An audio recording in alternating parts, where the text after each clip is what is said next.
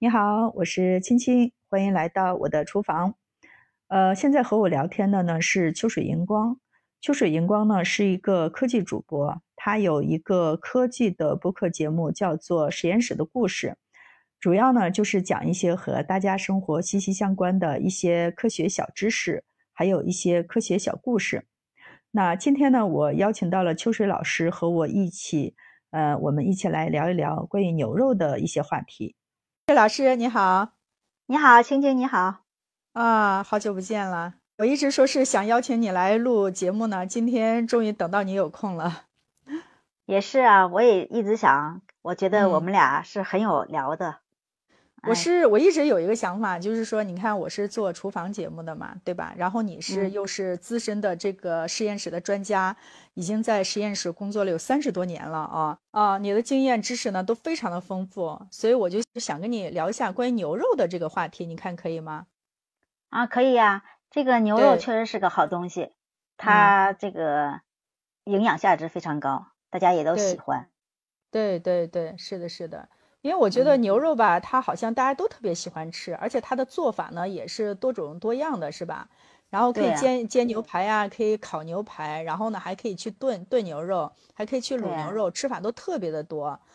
嗯，我有时候去买牛肉的时候，我会看到就是他们会有说明嘛，说什么呃五四牛肉还有草饲牛肉，呃这两个就是在牛的牛肉的品质和口感上它有什么区别吗？嗯，它还是有点区别的。其实啊，这个牛肉就是牛羊，这个原来最早的它是还是以食草为主的。嗯，你像现在的呃澳洲、对澳大利亚和新西兰，它的牛肉还是以天然草草饲为主，因为什么？他们这个草场比较多。但是随着这几年的科技发展和进步，有很多就是怎么说呢？它可以，呃，如果谷饲草，呃，那个如果谷饲的那个饲料喂养，嗯，它可以工业化，可能就是产产值就更高。那么这是以北美为代表的，像美国、加拿大，他们都是来这么做。对，这个吃起来它还是能有点区别。嗯，口感上有点区别是吧？嗯，对，有点区别。嗯，就是他们这个喂养是怎么样？就是这个。小牛长得三百五十斤到四百五十斤左右的时候，这时候可以分开喂养。有的一种就是放的专门一直吃青草，嗯，比如说我们国家的内蒙就是这样式，嗯。那么剩下其他的就是吃大豆啦、玉米等饲料，再辅助一一些干草。哦。这样的以后，它的生长周期相对来说缩短。嗯，它的生长周期一般在十八个月到二十四个月左右，而草饲的那个一般是三十到三十六个月。它的口感有一个最大的区别是，就是相对来说，我们所说的原来说育肥牛肉，或者是那个雪花的，就是那个白的均匀分布的那里的这种牛肉，基本都是这个谷饲。哦，基本上谷饲的是吧？啊，对它。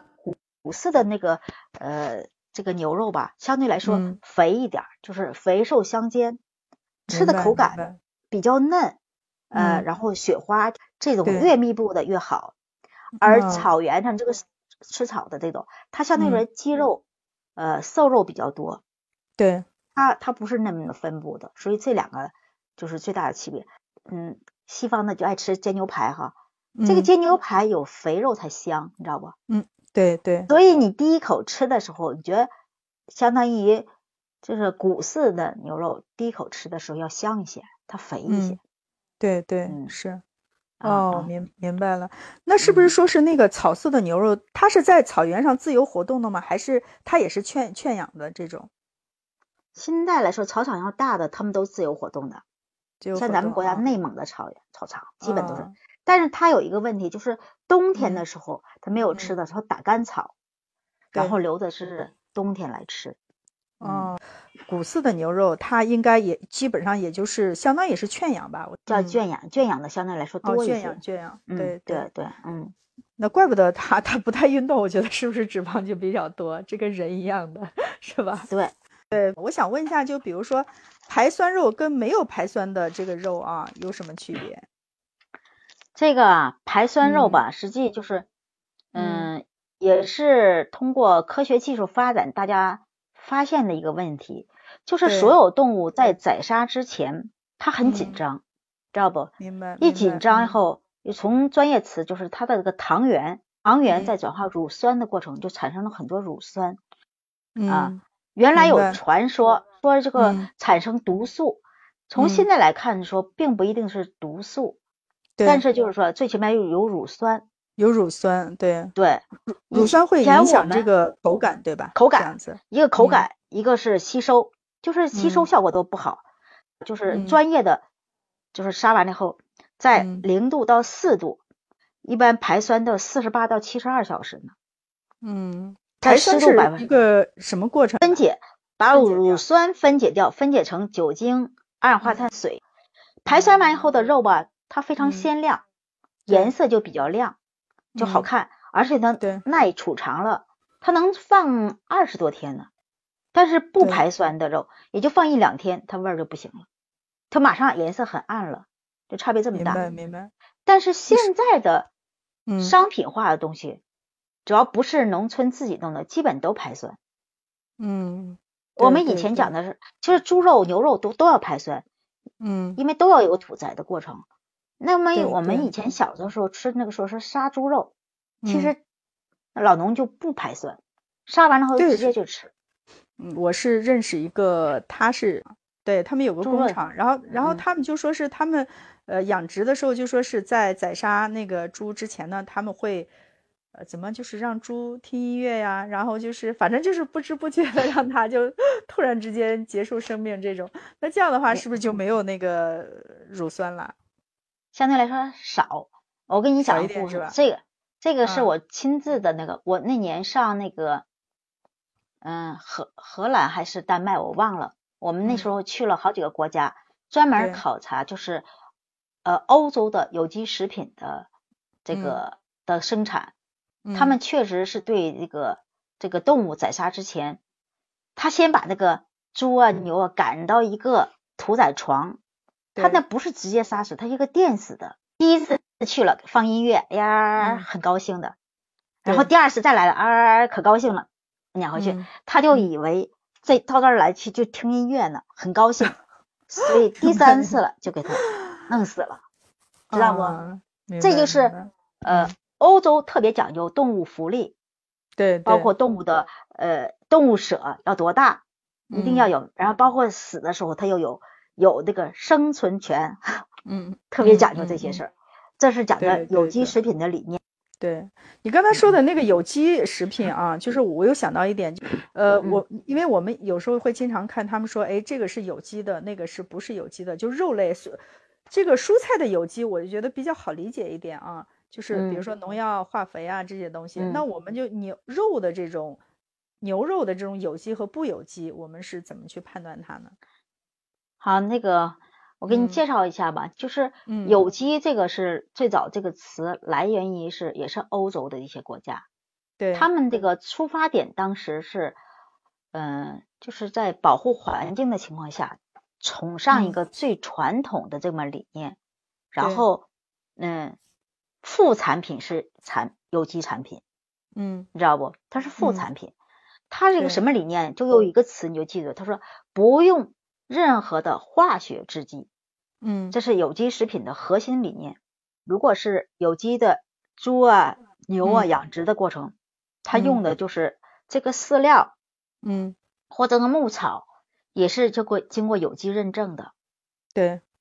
明白。然后这个肉的生产过程加工的时候，也是按照就是不使用任何的，比如说动物要生病了或什么的，打疫苗可以，但是说打那个有病了，打了这个针了，得了抗打了抗生素了，嗯，明白不？所以它整个的过程就是实际哈，全世界现在这个牛的那个无论牛和猪的品种品种吧。呃，差别不是很大，对，关键差别就是养殖过程。比如说就像我嗯们自己家里的，给小孩喂的营养东西长大和喂的一些呃乱垃圾食品长大，你说它能一样吗？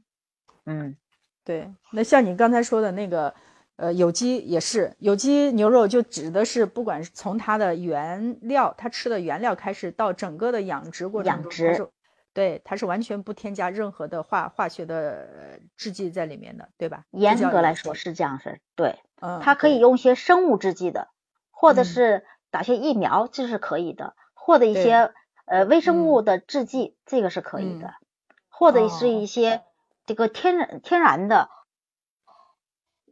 一些中草药啦什么之类，这都都可以。啊、嗯嗯但是我觉得好像咱们国内的是不是完就不可能完全做到这个？呃，很多东西都都是没有，它只是说我都不添加抗生素，就算是有机肉，而且价格我感觉比普通的肉价格都能翻一倍以上，是这样子。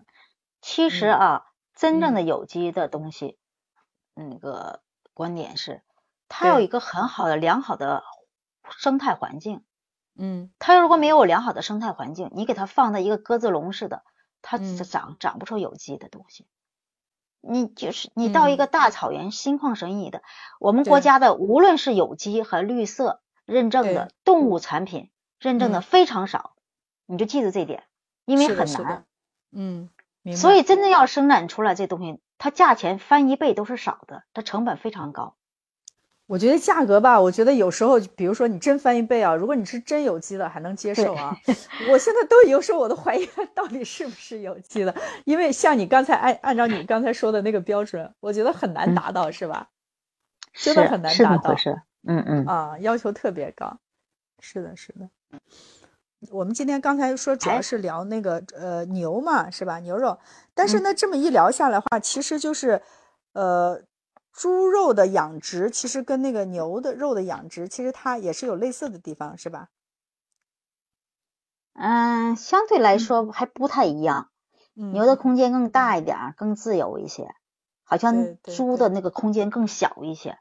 再一个就是说，嗯，牛和猪吃的不一样，嗯相对来说，牛的养殖的密度要要宽松一点，所以得病的少一些，啊，你知道？不猪的养殖密度多大，最容易得病的是谁？是鸡，它养殖密度太大了，它都不能动，是是不是？啊，灯光一直照的，它晚上不睡觉的，所以它长得嗖嗖嗖快。现在一个鸡嗯出栏可能就是四十多天吧，好像就好像看着他们也一直在那站着，也不能躺，是不是？就那么很急促的空间。就是属于那种完全是填鸭嗯似的，给它塞进去就得吃，就是所以它很快它就长大，你知道吗？很肥哦很肥。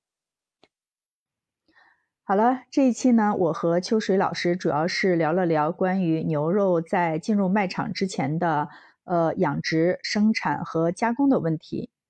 那么你听了这期节目，有什么想和我们说的吗？请在评论区留下你的评论吧。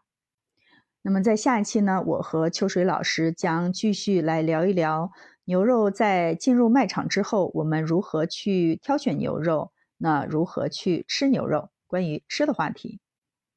如果你期待下次的节目，那么就订阅我的专辑吧。我们下次和秋水老师不见不散。